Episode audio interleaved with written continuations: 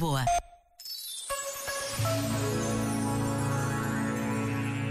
Sobre a verdadeira amizade, escreveu Séneca: Nada é mais agradável à alma do que uma amizade terna e fiel.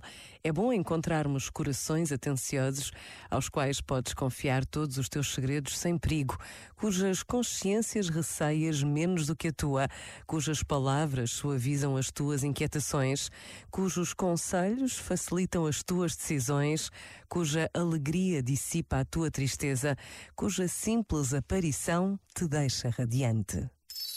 Este momento está disponível em podcast no site e na app da RGF.